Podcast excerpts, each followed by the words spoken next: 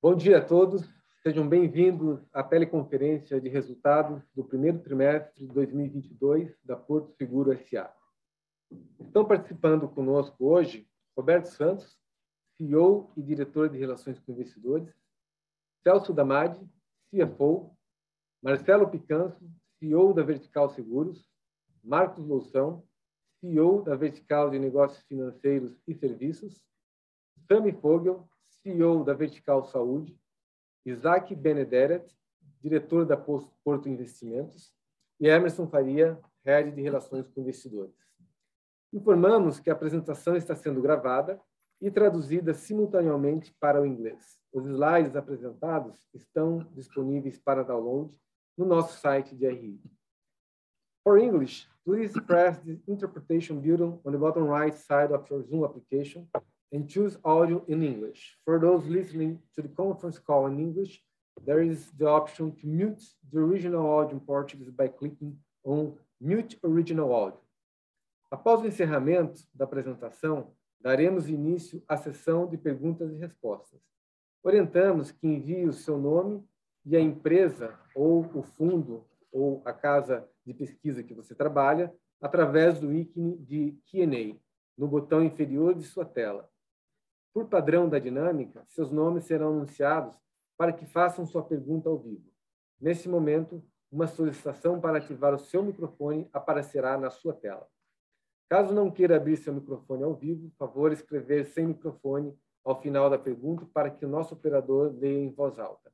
Mas daremos preferência para as pessoas que fizerem a, a pergunta eh, pessoalmente. Eventuais declarações serão feitas durante essa teleconferência em relação às perspectivas de negócios da Porto Seguro, elas se constituem, se constituem convicções e premissas dos administradores baseadas em informações disponíveis até este momento. Considerações futuras não são garantias de desempenho. Elas envolvem riscos, incertezas e premissas relacionadas a eventos futuros, dependem de circunstâncias que podem ou não ocorrer. Condições econômicas gerais dos setores de negócios em que a Porto atua e outros fatores operacionais podem afetar o desempenho futuro da companhia. Agora, gostaria de convidar o Roberto Santos para iniciar a apresentação. Roberto, pode prosseguir. Bom dia a todos. Agradecemos a participação de vocês na teleconferência de resultados do primeiro trimestre de 2022 da Porto Seguro. No slide 4, apresentamos os principais destaques do período. Gostaria de começar a apresentação destacando a evolução da nossa marca, anunciada recentemente no Porto Day. As pessoas já se referiam à companhia carinhosamente como Porto. Então, nós decidimos adotar oficialmente esse nome. Portanto, agora a Porto Seguro é Porto. Além disso, as verticais da Porto também passaram a ter marcas próprias: Porto Saúde, Porto Seguros e Porto Seguro Bank. E também lançamos a nova marca da Azul, com identidade visual mais moderna e leve. O lançamento das novas marcas faz parte de uma estratégia que envolve também aumentar a nossa exposição em grandes eventos, com o objetivo de impulsionar os negócios que compõem o ecossistema que criamos para oferecer soluções, oferecer soluções de proteção em todos os momentos da vida das pessoas. Temos tido êxito em acelerar o crescimento das receitas e aumentar a diversificação dos negócios, o que pode ser observado pelos números do primeiro trimestre. O crescimento de 16% na Porto Seguros em relação ao mesmo período do ano anterior, e variações ainda mais expressivas na Porto Saúde, Porto Seguro Bank e na vertical de serviços, todos com expansão superior a 35%, levando a um aumento de 21% em nossa receita total. Em relação ao resultado operacional, este foi um trimestre desafiador em função do aumento da sinistralidade do automóvel, impactada pela inflação de veículos e peças. Vale ressaltar que nossos modelos de precificação e subscrição de riscos já estão ajustados para fazer frente a este aumento de custos e deverão refletir gradativamente nos resultados. Por outro lado, o nosso índice consolidado de despesas administrativas e operacionais das operações de seguros alcançou o melhor resultado histórico para um trimestre, em razão dos nossos esforços contínuos em busca de maior eficiência operacional. Em relação ao resultado financeiro, o retorno sobre as explicações financeiras foi equivalente a 83% do CDI, explicado principalmente pela estratégia que adotamos para os títulos indexados à inflação e que esperamos colher os frutos mais à frente. Gostaria também de destacar algumas novidades importantes do trimestre, como o lançamento da nossa conta digital, com todas as soluções financeiras reestruturadas que serão ofertadas em serviços de pagamentos, produtos de crédito e investimentos, a expansão do seguro alto por assinatura para todas as capitais e para as grandes cidades do interior do país, o lançamento do novo seguro para celular, digital e com forte potencial de penetração e crescimento, e no campo ESG, o lançamento de uma plataforma para concentrar todas as nossas ações de responsabilidade social e ambiental. Para encerrar, gostaria de agradecer a confiança dos colaboradores, corretores, prestadores de serviços, fornecedores, clientes e demais stakeholders da Porto. E pedir ao Celso para continuar comentando em mais detalhes a evolução das receitas e da rentabilidade no primeiro trimestre de 2022. Obrigado. Obrigado, Roberto. Bom dia a todos. Aqui no slide 5, tangibiliza um pouquinho mais o que o Roberto falou, crescimento das receitas totais é, da companhia, um crescimento de 21,4%, um crescimento bastante é, expressivo por trimestre. Né? Então, o Picanso vai explorar um pouquinho o, o SAMI e o, e o depois do de negócio, mas quebrando por vertical, que a Porto Seguro cresce 16%, muito impulsionado aqui por, por automóvel, que o Picanso vai explorar um pouquinho isso. A Porto Bank cresce 36,7%, a Porto Saúde 37,4% e serviços 35,9%. Então, aqui a gente demonstra a força de diversificação que a gente vem tendo, não só nesse trimestre, como nos trimestres anteriores, né? É, a, todas as verticais de negócio crescendo, mas as verticais bank, saúde, serviços crescendo aqui acima de 35% no trimestre. Né? Então, no trimestre passado, a gente também estava com esse crescimento forte aqui, proporciona um ganho de produtividade para a gente muito grande. O nosso número de headcount em relação ao trimestre passado, esse trimestre está um pouco menor do que o trimestre passado. Inclusive, isso permite a gente ganhar esta produtividade ideal que o Roberto comentou agora, a gente trabalhando no menor nível, no menor patamar histórico que a gente já teve nos últimos anos, a gente já vem capturando esse ganho de produtividade. Com esse crescimento de receita, o ticket médio que a gente está tendo agora, não poderia ser diferente. A gente vem conquistando essa, essa produtividade. Uh, o resultado do trimestre, a gente teve aqui um, um trimestre com uma sinistralidade um pouco acima do que a gente vem, vem, vem tendo nos últimos trimestres, mas a gente vai explorar um pouquinho mais isso no decorrer da apresentação.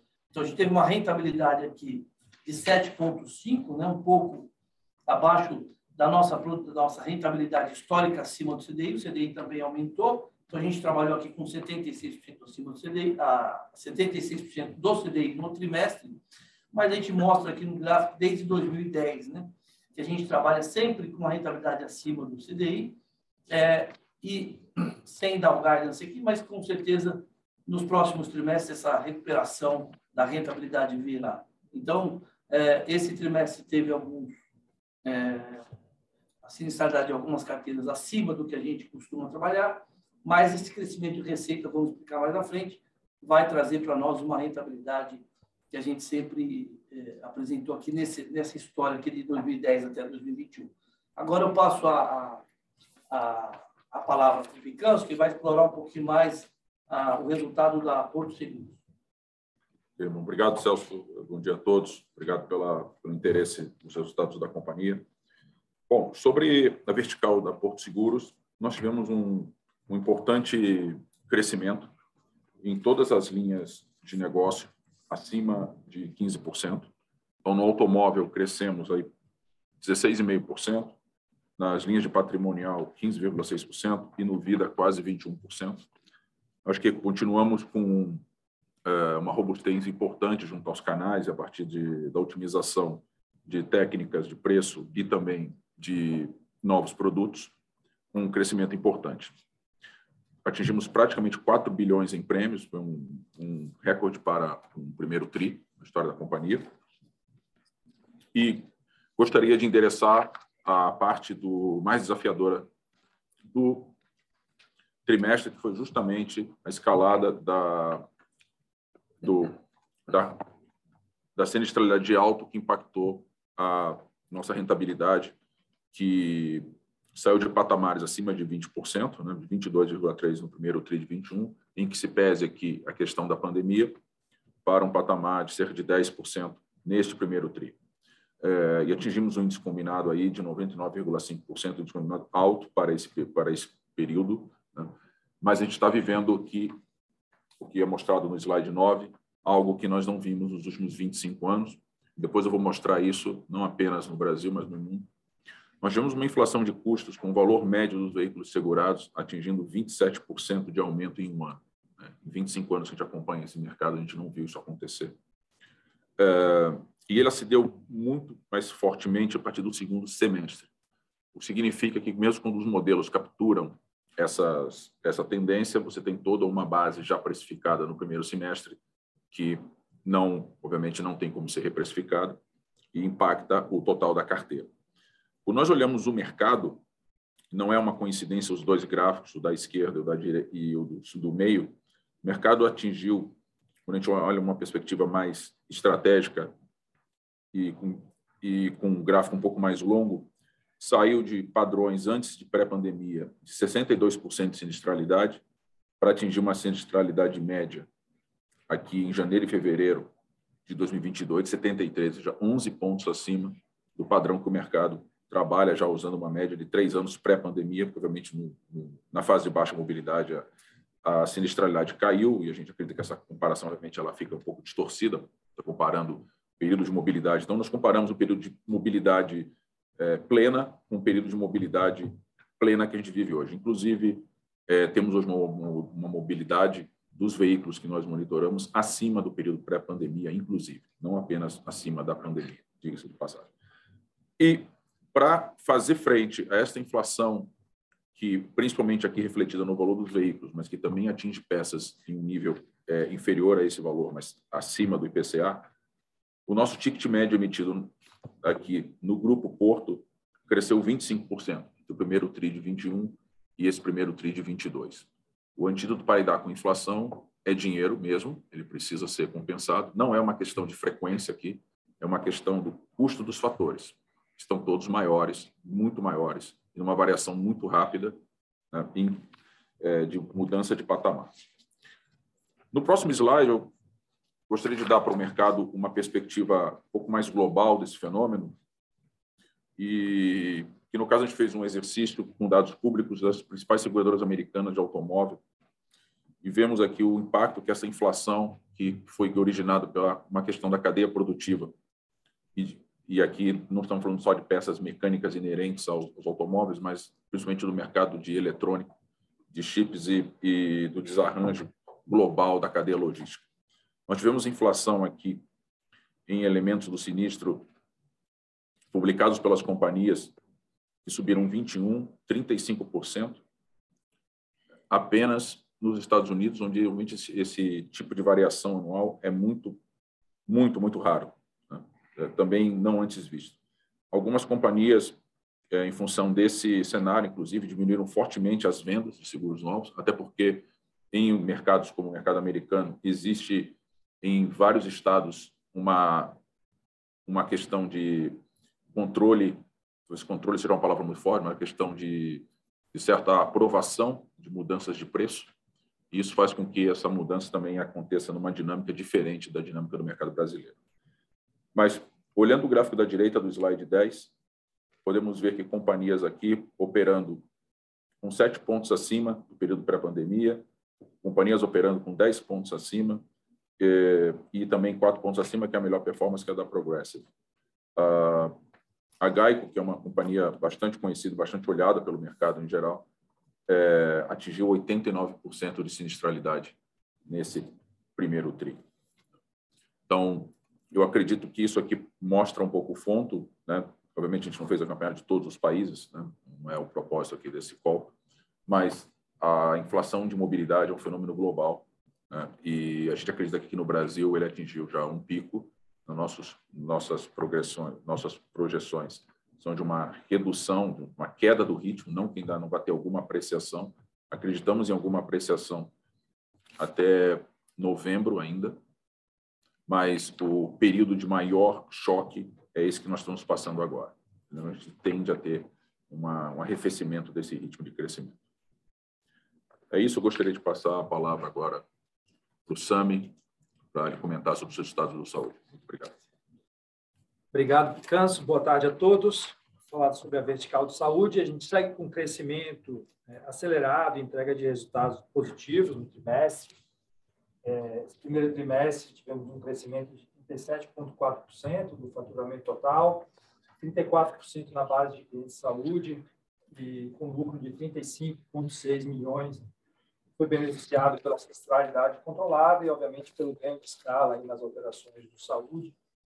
Com isso, atingimos aí na vertical cerca de 1,2 milhões de clientes, todos os produtos. É, saúde específico, quase 370 mil clientes, com aumento de 95 mil vidas ano contra ano 34,5%, como eu tinha é, conversado, é o sétimo trimestre consecutivo de crescimento de vida. No próximo gráfico, no próximo slide, ah, falando um pouco mais sobre o saúde, ah, o saúde teve um crescimento em receitas de 43,2% ah, e de vidas de 34,5%. Então, acho importante a gente ver esse aumento ah, de prêmio de risco, né? a gente aumentando a receita, os prêmios, é, bem mais do que a quantidade de vidas, o que é interessante. A gente já vem falando sobre a precificação, o entendimento do Covid como endêmico. A gente já é o segundo trimestre que a gente conversa sobre isso, mais especificamente, ah, no quarto TRI de 21 versus primeiro TRI de 21, a gente aumentou 9% os prêmios e 5,7% as vidas. Então, tive esse efeito mais acentuado aqui de crescimento de receita, ainda superior ao crescimento de vidas, e mesmo assim mantendo um crescimento de vidas bastante acelerado. Ah, no trimestre foram 20 mil vidas de crescimento nesse primeiro TRI versus o quarto TRI do ano passado. A sinistralidade num patamar interessante, 76,9%, Vale ressaltar o efeito do Omicron e da influenza em janeiro. Né? A gente ah, se recorda aqui, foi é, bastante é, importante esse efeito. Teve alguns pontos aqui de sinistralidade com Omicron e influenza, e ainda assim ah, tivemos um patamar adequado é, nesse trimestre aqui. Tudo isso resultou no lucro líquido aí de 35,6 milhões de reais no trimestre, com ROE de 28,4 comparado com 24 o retorno no primeiro trimestre de 2021. Obrigado. Vou passar agora uh, para o Loução. Boa tarde a todos.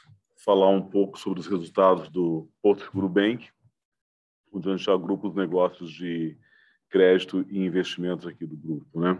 Falando especificamente é, dos nossos resultados, a gente continua com crescimento de forma consistente e mesmo tendo um cenário extremamente um cenário macroeconômico e um trimestre pressionado, o nosso ROE aí no patamar de 19%, que é bastante em linha com instituições que buscam crescimento e o nosso e o nosso tamanho aqui, né? É, as receitas destacando um crescimento das nossas receitas de cartão de crédito e financiamento, crescimento de 57% em relação ao tri do ano anterior, e na carteira de consórcio com crescimento de 20%. Nós tivemos também na parte de clientes é, 3 milhões e meio de clientes, o destaque sendo para as nossas soluções de, de garantia locatícia, atingindo aí 270 mil clientes é, no fiança, um crescimento de 40% em relação ao TRI anterior. Como, como destaques, nós lançamos a conta digital agora, é, tivemos também o lançamento do consórcio sustentável, o náutico, e também uma classificação e um segmento totalmente específico e desenhado para, consórcio de imóvel para alta renda. Criamos também o capitalização parcelado no cartão de crédito, que é mais uma, é, mais uma facilidade para os clientes que buscam um imóvel para alugar e precisam dar uma garantia ao proprietário, que é mais uma opção é, nesse sentido, então o que, é, o que também é, nos, nos potencializa no segmento de moradia, que é algo que a gente está dando bastante foco. Na parte de evolução digital, a gente busca é, ganhar eficiência por um atendimento é, mais dígito. Hoje, 44% do nosso atendimento já é feito dentro do nosso app e via WhatsApp. E temos também várias iniciativas no sentido de aumentar a utilização é, dos nossos produtos, em especial do cartão de crédito, levando mais comodidade para o cliente, mais facilidade no dia a dia, através, por exemplo, da tag Porto de Pedágio e também de uma facilidade lá no, nos abastecimentos. Isso vem crescendo bem. Falando especificamente agora do gráfico de lucro, né, onde, obviamente, a gente tem uma redução é, em relação ao primeiro TRI do ano passado, o, nós tivemos aqui, apesar das receitas crescendo 37%, como eu já mencionei, nós tivemos um impacto em função de investimentos em tecnologia e novos produtos. Nós estamos reforçando de maneira consistente todas as nossas plataformas de gestão de risco, crédito, é, prevenção à fraude e cobrança para sustentar todo o crescimento que a gente busca. É, tivemos um impacto muito forte nos nossos produtos de financiamento de veículo em função é, de uma curva de Selic do ano passado. Isso pressionou, obviamente, essa carteira que a gente está tá carregando agora. Ela foi liberada é, num, num, patamar diferente do Selic que a gente tem agora. E, obviamente, como todo o mercado tem, tem, tem é, reportado, um aumento de inadimplência, que no nosso caso é, até traz uma, uma surpresa positiva na maior carteira que nós temos, que é a do cartão de crédito, que tem uma, uma, uma blindagem em função de todo o segmento mais premium e uma carteira com relacionamento, mas impactou sim a carteira de financiamento de veículos, que é a carteira que a gente estava é, e está é, potencializando também. Então, as carteiras mais novas acabam sofrendo um pouco mais. Na outra página, falando especificamente dos negócios de crédito, iniciando pela carteira de crédito, a gente tem um crescimento de 30% em relação ao ano anterior, ao trimestre do ano anterior, e praticamente a gente andou aí é, de lado com relação ao último trimestre. Isso já antevendo várias, é, várias ações de cautela em liberação de riscos no financiamento de, de veículos e também na manutenção de crédito é, para o cartão. O destaque do cartão de crédito, um crescimento em contas ativas de 16%, isso a gente, a gente busca fortemente esse crescimento, é o que rentabiliza essas contas, e o valor transacionado com um crescimento de 25%. É, com todo o pós, o, essa pós-pandemia, ou esse retorno, a gente tem acompanhado bem a utilização e isso tem sido muito bom para a gente aqui. Com relação ao CDC, como eu já mencionei, a gente está com um cenário de maior cautela na liberação, mas os contratos ativos continuam crescendo em 12% e a carteira cresceu 14%. Falando em soluções financeiras para alocação, a gente tem um crescimento aí na carteira de risco sob gestão de 64% em relação ao primeiro tri do ano passado e 10% em último tri é, um destaque especial ao desenvolvimento de uma nova plataforma, que é o Olho Mágico, onde permite que os nossos é, parceiros imobiliárias e até mesmo os nossos clientes possam buscar uma solução para aluguel. Hoje já temos mais de 50 mil anúncios já, e a expansão da base de imobiliárias parceiras em 20%. Hoje a receita do Fiança já em 212 milhões, né, um crescimento de 14% em relação ao ano, ao ano anterior. Na página seguinte, falando que a gente chama aqui de negócios de acúmulo, né? Um, e aí um ponto bastante favorável no trimestre, a gente tem forçado bastante é, uma expansão do consórcio, a gente essa complementariedade de permite essa complementariedade de produtos aqui na vertical permite isso quando a gente tem um cenário macroeconômico mais restritivo a crédito a gente tem outros produtos para poder é, distribuir de maneira mais acelerada né? o consórcio ele cresce a carteira dele é, em, em 31% em relação ao, ao, primeiro tri do ano passado e 5% em relação ao último tri né é, cotas vendidas 15 mil cotas 30 31% acima do ano anterior, crédito vendido 2 bi 200 e uma inadimplência absolutamente é, é, menor que o mercado. Isso é uma característica da nossa carteira de consórcio. Falando de capitalização, também com um crescimento forte, uma carteira sobre ativos sob gestão de 27% de crescimento é, em relação ao ano anterior. Temos hoje 73 mil títulos vigentes, um crescimento de 12%, uma arrecadação de 246 é, milhões. Aqui a gente tem uma revisão de estratégia de investimentos e isso também gerou é, um benefício financeiro de 8 milhões em relação ao TRI anterior. Mudando um pouco de assunto e falando agora sobre, a, sobre os nossos produtos de serviços, né? a gente continua com forte crescimento em receitas e assinaturas, é, fortalecendo cada vez mais a relação de recorrência com os nossos clientes e isso também ajudando toda a capacidade de fazermos cross entre as verticais. Atingimos aí 105 milhões de receita, um crescimento de 35% em relação ao ano anterior, puxado fortemente pelo carro fácil, que teve um crescimento de 78%, seguido depois pelo Repara, e também o Tec Fácil, que é uma operação nossa de aluguel de celular que a gente está é, experimentando, está testando. Um lucro líquido é, negativo, impulsionado pelos investimentos em tecnologia, é, e também as vendas do carro fácil no primeiro trimestre, elas ficaram bem, bem pressionadas pela falta de carro, em especial por um ajuste de preço que nós estávamos fazendo. Mas já recuperaram em março e em abril já estão no patamar que já já a gente volta a ter o resultado que a gente, que a gente espera para esta carteira. Em assinaturas, né, os destaques, a gente já está com 55, 55 mil clientes em assinaturas, é, serviços realizados de maneira isolada, que não tem nenhuma relação com os benefícios das, das carteiras de seguros, 31 mil 31 mil serviços realizados, e as passagens nos nossos centros automotivos, 137 mil. Um destaque também para a Renova Autopeças, Eco, ao Renova Autopeças, não me perdoe, Renova Ecopeças, peças vendidas por volta de 9.900 mil peças, carros desmontados 456 e toneladas de sucatas recolhidas 813 toneladas.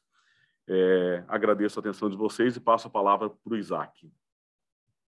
Obrigado, Noção. Bom dia a todos. Falando aqui um pouco sobre o nosso, nosso resultado financeiro. Então, nós terminamos o trimestre com uma receita financeira de 149,8 é, milhões, 83% do CDI. Tá?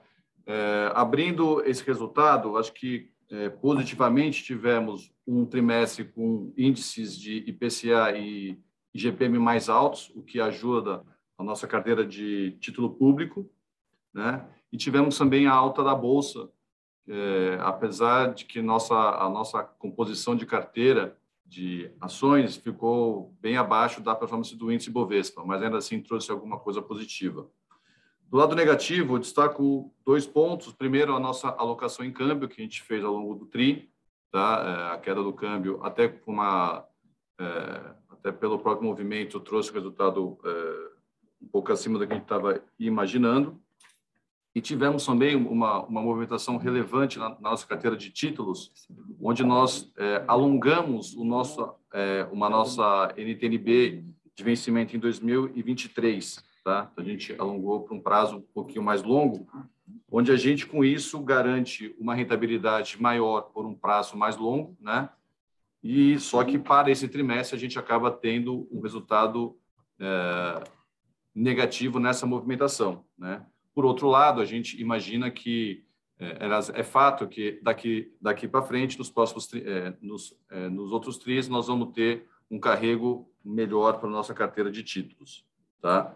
É, com relação à nossa alocação, a gente fez uma redução da parcela de inflação, tá? É, aumentando essa alocação em pré-fixados e pós-fixados, tá? As demais classes de ativos não teve nenhuma oscilação relevante. Do meu lado é isso, eu devolvo a bola para o Roberto. Obrigado, Isaac. É, sobre a ESG, no slide 17, alguns destaques. Eu, lançamos a nossa plataforma de sustentabilidade, que detalha nossos principais projetos e indicadores de ESG. Nós queremos um crescimento sustentável e a nova plataforma é um avanço importante para dar visibilidade aos projetos que nós apoiamos e que também impactaram mais de 44 mil pessoas no ano passado. Isso tudo sem falar nos mais de 260 mil itens doados, o descarte correto através da Renova Ecopeças de 2.200 mil toneladas de resíduos, resíduos é, automotivos, a ampliação da nossa frota elétrica para que nossos atendimentos sejam realizados com modais mais sustentáveis dentre outras iniciativas importantes. Outro tema que gostaríamos de abordar é a nossa operação de assistência 24 horas. Lançamos a moto aquática para apoio em operações especiais, realizando salvamentos, enchentes e deslizamentos que ocorreram em cidades da Bahia, Minas, Rio e também São Paulo no início deste ano. A nossa operação de assistência tem um longo histórico de apoio não apenas aos nossos clientes, mas a toda a sociedade em geral, amparada pelo princípio de sermos um porto seguro para as pessoas. Bom, estes eram os principais aspectos operacionais, financeiros e de ASG que gostaríamos de destacar em nossa apresentação. Acho que agora podemos iniciar a nossa sessão de perguntas e respostas. Ok, Roberto, muito obrigado. A todos os participantes também, mais uma vez agradecemos a participação na nossa teleconferência de resultados. Agora, indo para o Q&A, as perguntas e respostas, só queria relembrá-los que basta colocar o seu nome e a instituição que você representa no Q&A. Não precisa colocar toda a pergunta, não. Só colocando o seu nome e a sua instituição aqui, já aparece para a gente. E aí eu já vou chamar o nome e o operador vai abrir aí áudio, a opção para vocês abrirem o áudio e falarem, tá bom?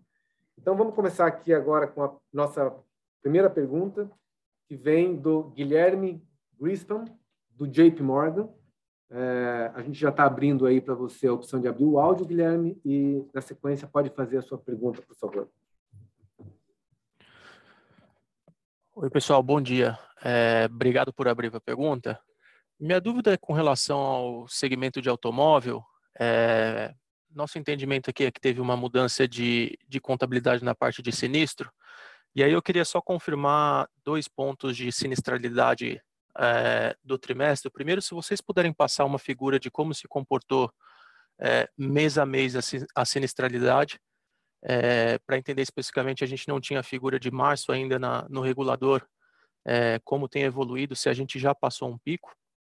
E, e aí, meu segundo ponto, olhando o prêmio emitido do, do trimestre, apesar de ter tido um crescimento relevante ano contra ano, a gente nota aqui uma queda de praticamente 7% é, em automóvel consolidado, e, e, dado que uma boa parte do, do negócio de vocês é renovação, é, me parece uma queda muito relevante.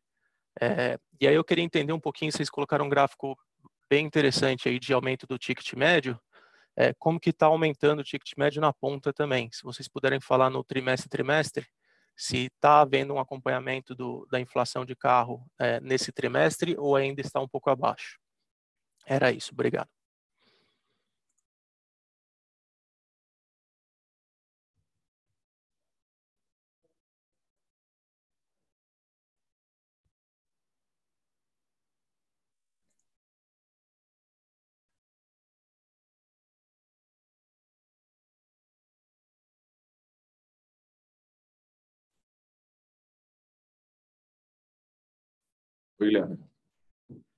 Oi, Guilherme. Oi, Guilherme, é o Marcelo Picanto, tudo bem? Obrigado pela pergunta.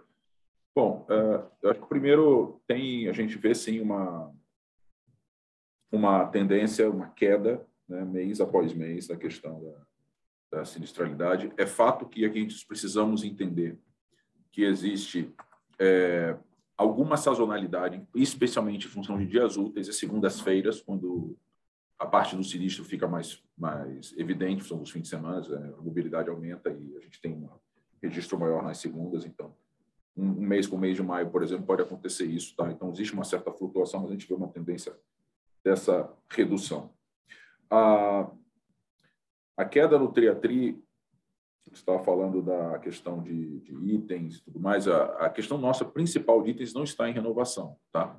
Está principalmente no seguro novo. E eu diria que isso tem a ver é, com a velocidade com a qual a gente ajustou isso no seguro novo e como o mercado veio acompanhando isso é, e foi fazendo em, em, em, porções menores. Então, e agora, diria que a gente já está catch-up, já tem, o mercado já está muito, o mercado está racional, eu queria deixar isso claro, tá?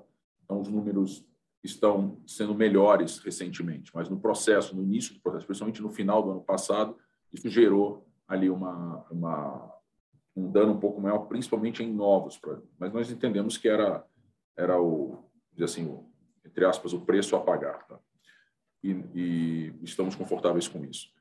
É, esse ajuste do ticket médio, ele está nesse patamar que nós mostramos, 25%. Ele, ele não foi 25%, obviamente, se você comparar setembro para setembro, outubro para outubro, outubro, mas e ele deve ir, se manter nesse, nesse patamar ainda por, por alguns, diria até trimestre, né? É, e vai depender do comportamento da FIP, obviamente, em relação à nossa projeção versus o real, para ele ter uma mudança mais para frente, eventualmente diminuindo esse aumento. Mas, por enquanto, a gente não tem nada disso no horizonte, vai depender desses, desses fatos e dados vierem. A inflação ainda preocupa, né, mas ele está nos modelos. Os modelos não estão cobrando a inflação olhando para trás, eles estão cobrando a inflação olhando para trás, mas também as projeções de inflação para esses veículos, a, a qual nós não estamos assumindo que seja zero a partir daqui. Então, acho que isso é importante registrar também.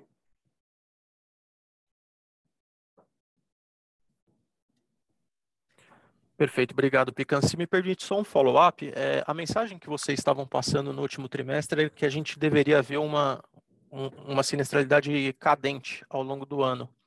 É, continua o, o, cenário base de vocês que a inflação, a sinistralidade do primeiro tri deveria ser o pico do, do trimestre ou ainda vê algum desafio para o segundo trimestre? Era só isso do meu lado, obrigado. Ah, sim, a resposta é a inflação será, desculpe, a sinistralidade deve, né, deve, a gente não está dando garantia aqui nem fazendo projeção, deve vir menor tri após tri. Né? Isso quer dizer que ela já virá em patamares históricos de rentabilidade desejado por nós no próximo tri? Não. Mas ela virá cadente tri após tri em função do quê? Da troca de safras. E sim, na nossa visão, passado o primeiro tri, a gente acredita que com todos esses ajustes e com o pico, vocês podem ver inclusive no gráfico aqui de, de FIP acumulada, né, de que o pior já passou sim. Excelente, obrigado, Picasso. É, deixa eu só dar para todo o mercado essa informação, ah, para que a gente não tenha uma. Né, o, é, a, a, sinistralidade, a gente olha muito sinistralidade, muitas vezes olha. Pegando os dados disponíveis da SUSEP, da SUSEP de janeiro e fevereiro, é, o mercado é, exporto né, atingiu 78. Essa foi a pior sinistralidade do mercado desde 2012. Isso é a pior sinistralidade de uma década para o mercado. Tá? Então, isso não é um fenômeno que afetou uma outra companhia só. Ele afetou, assim como eu mostrei também nos Estados Unidos, afetou o mercado como um todo. Tá? E foi a pior em 10 anos. Isso não se deu por não se deu por ambiente irracional, quero deixar isso bem claro, não se deu porque o CDI está subindo e as companhias estão baixando o preço. Não é isso que a gente observa na prática. Isso se deu por uma inflação fortíssima em velocidade nunca antes vista. Tá? é, não só do, do casco todo, do, do, veículo em si, mas também de peças.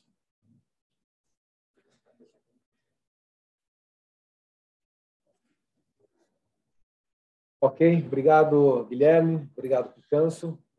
A nossa próxima pergunta vem do Tiago Paura, do Banco BTG Pactual. Tiago, é, vai ter a opção aí de abrir o, a, o microfone, pode abrir e fica à vontade para fazer sua pergunta. Obrigado, Emerson. Bom dia, bom dia, bom dia, pessoal. Parabéns pelos resultados. Tenho duas perguntas aqui, se vocês me permitem. A primeira é com relação a, ao breakdown do lucro, né? Que a gente vê um resultado financeiro bem mais forte nesse trimestre, como, como esperado. É, mas a minha pergunta é se, em relação ao, ao resto do ano, né? Como é que a gente deve pensar esse breakdown, que vocês trabalham com algum target de split, porque ao mesmo tempo que você pode ter uma recuperabilidade de sinistralidade, você tem do lado do resultado financeiro pontos positivos né, de aumento de juros e não e provavelmente não vai ter esse one-off aí né, de, de, de, troca de alongamento de títulos. Né? Então a gente pode esperar um, um resultado financeiro é, ainda mais é, é, relevante dentro do breakdown para os próximos trimestres. E a segunda pergunta, se me permitem, é só se puder dar um pouco mais de detalhe no tax rate desse TRI, que foi um pouquinho abaixo aqui do que a gente estava esperando. São só esses dois pontos. Obrigado.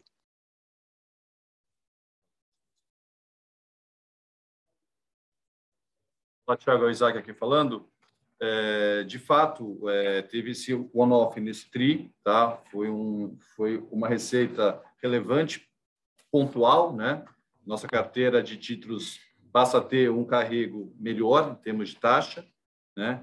É, é, e sim, olhando para frente, você deveria começar a ter uma receita melhor. Claro que temos alguns outros riscos, não, não só é, baseado no CDI, que podem é, trazer alguma volatilidade para o nosso resultado, mas definitivamente a receita financeira deveria trazer resultados é, bons daqui para frente.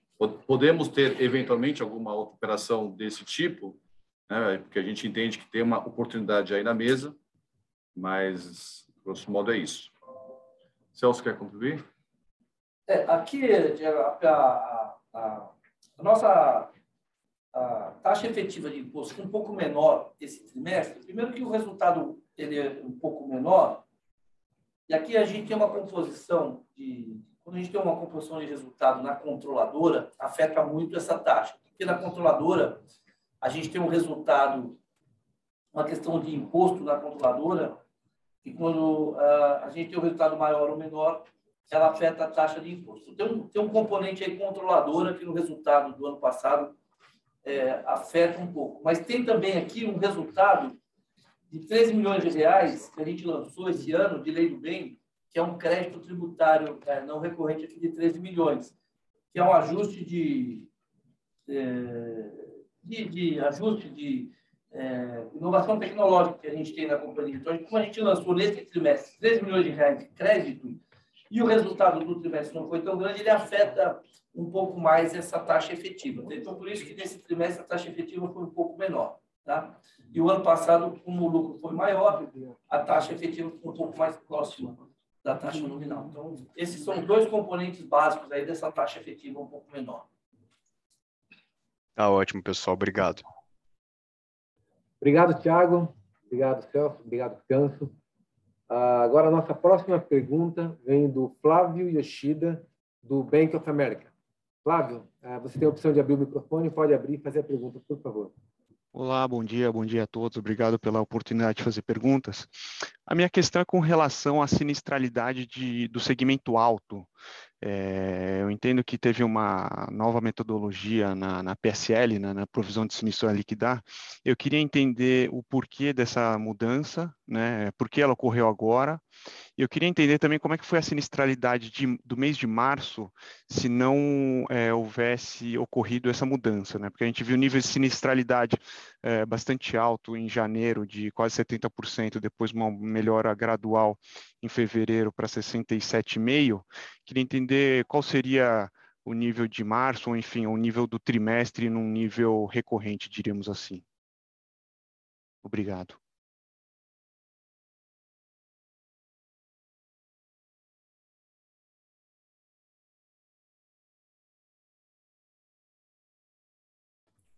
Ô Flávio, tudo bem? Aqui é o Celso falando.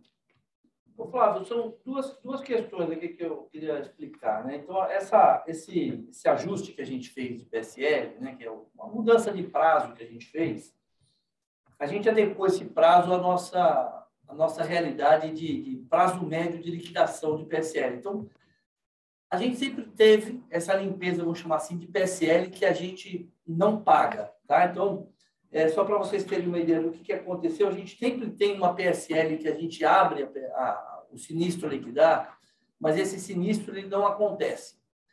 Por várias questões, né? porque o cara tem uma franquia maior do que o sinistro que ele abriu e etc. E a gente tinha essa, esse estoque de PSL que ele não era liquidado. Então, a gente fez um estudo atuarial e disse, olha, então nós temos um prazo muito longo. Como a gente liquida PSL é, num prazo menor, então, vamos fazer um ajuste. Então, esse é o primeiro ponto. A sinistralidade de março, ela seria, mais ou menos, é difícil até a gente dizer que a sinistralidade de março, contabilmente, ela seria 10 pontos percentuais menor. E a do, a do trimestre seria 8 pontos percentuais menor do acumulado. Né? Porém, isso não é uma verdade absoluta, porque também, durante janeiro e fevereiro, como a gente estava mudando essa, ia mudar a regra em março, Janeiro e fevereiro, a gente também não fez algumas baixas dessa PSL que a gente faria normalmente. Então, não é, não é, não é fair dizer que o efeito total é 10 pontos percentuais. Então, em março, eu acho que é um pouco menor. É mais fácil a gente falar do acumulado do trimestre, porque falar do mês é muito difícil, porque não é o efeito do mês. No trimestre, o efeito desta mudança de regra é de 3,5 pontos percentuais. Esse sim é o número mais correto da gente dizer.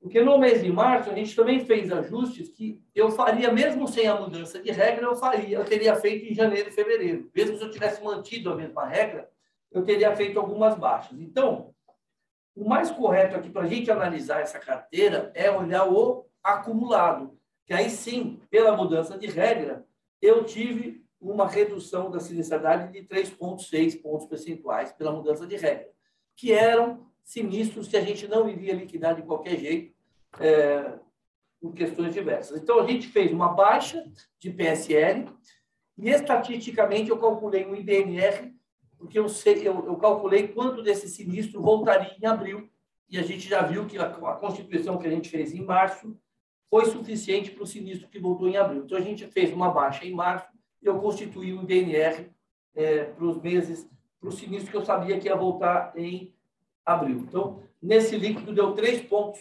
3,5 ponto percentual de redução, seria a mais no trimestre, tá bom? Entendi. Então, assim, no TRI, o, o, se não tivesse acontecido isso, seria aí próximo de 69% a sinistralidade em alto, né? É isso. Seria e aí... 68,7, exatamente. É isso, tá. E aí, só, só uma dúvida aí, só que aí olhando para frente, né, segundo, terceiro e quarto trimestre, a gente deveria par partir então desse número, o 68,7. Assim, porque você.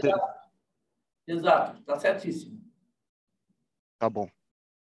E, e aí, minha outra pergunta é com relação à qualidade da carteira, é, quando a gente olha para Porto Seguro Bank, que é, ela acabou aumentando bastante, né? A, a inadimplência acima de 90 dias chegou em 6,2%, é, quando se compara com 4% um ano atrás. É, tudo bem, o 4% acho que até era um nível uh, é, baixo até demais, né, para o que vocês operavam, mas eu queria entender é, como é que vocês estão olhando essa, essa inadimplência, se vocês acham que ainda tem mais por vir, se já chegou no pico, quais são as medidas que vocês estão fazendo aí para uh, essa, essa carteira uh, não piorar mais.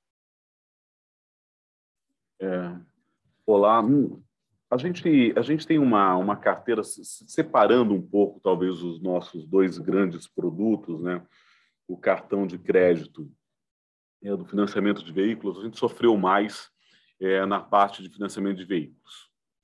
Com relação à nossa carteira de. E aí, isso eu falei durante o call, né? a gente já fez todos os ajustes, até antecipou um pouquinho o fechamento da liberação lá no último tri do último ano, do, de 2021, porque a gente acreditava que o primeiro trimestre, como foi, e a gente percebe toda a restrição que está tendo é, na liberação de veículos e a parte é, de queda, inclusive, na comercialização, isso acaba pressionando um pouco o índice, porque você deixa de liberar no, no mesmo volume que você estava liberando antes, e você tem, obviamente, é, é, o, a inadimplência vindo das safras que a gente cresceu. A gente cresceu muito a carteira de automóvel nos, no, nos últimos é, 24 meses.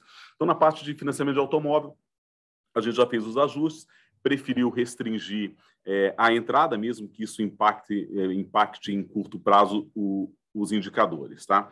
Com relação à nossa carteira de cartão, que é a maior, a gente vem sofrendo é, basicamente o que o mercado todo está sofrendo com relação ao aumento do endividamento. A gente já percebe o, o desemprego dando uma, dando uma desacelerada. Então, a gente acredita que isso a gente vai passar bem, porque historicamente a nossa carteira é mais resiliente, dado toda a característica dela é, propriamente dita, de ser um cliente segurado em sua maioria, de ter um veículo. Então, para o cartão de crédito, a gente é, espera é, que o mercado ajustando e não aumentando a inadimplência, a gente deve ficar, inclusive, com indicadores melhor, melhor que o mercado, e até comparando a carteira, a gente já percebe isso. É, o que, que nós fizemos assim fortemente, né? Aumentamos muito as nossas, as nossas ações relacionadas à recuperação e políticas de cobrança, antecipando, fazendo mais acordos de renegociação, dando mais fôlego para o cliente também.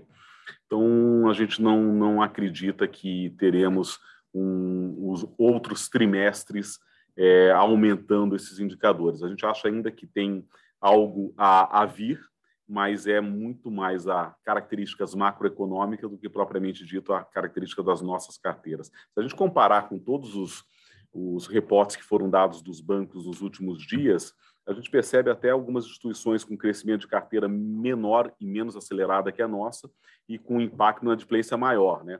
Nós não, nós temos aí só de crescimento de carteira 30%. Né? Se a gente descontar o que seria esse impacto no PDD, já explica uma, uma parte disso. A outra parte do, do financiamento de veículo, então a gente está é, está com um cautela em risco, é, acelerando ações de cobrança, mas a gente não vai tirar o nosso foco em crescimento, não. Tá ótimo. Obrigado, pessoal. Obrigado, Flávio. Obrigado, Loução, Celso, pela explicação. É... Lembrando que se mais alguém quiser fazer alguma pergunta, é só colocar o nome e a instituição que representa ah, no Q&A e a gente abre aqui para poder fazer a pergunta e a gente responder.